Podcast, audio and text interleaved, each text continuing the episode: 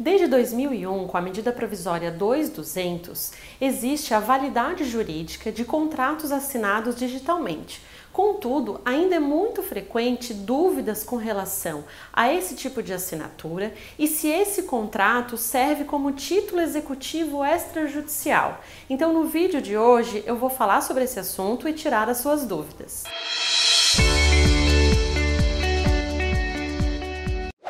Bom, com a medida provisória, todos os contratos assinados digitalmente possuem sim validade jurídica.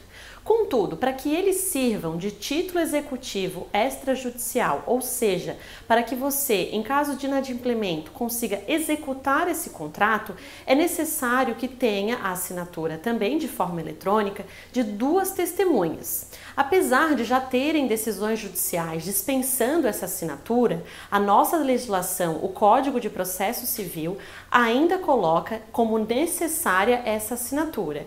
Então, a nossa orientação é no sentido sentido de que você pegue as assinaturas de testemunhas, pois ainda não há um entendimento pacificado sobre esse assunto e também não houve alteração da legislação. Se você ficou com alguma dúvida, entre em contato conosco, deixe seu recado aqui e nos acompanhe sempre aqui no nosso canal do YouTube. Até mais!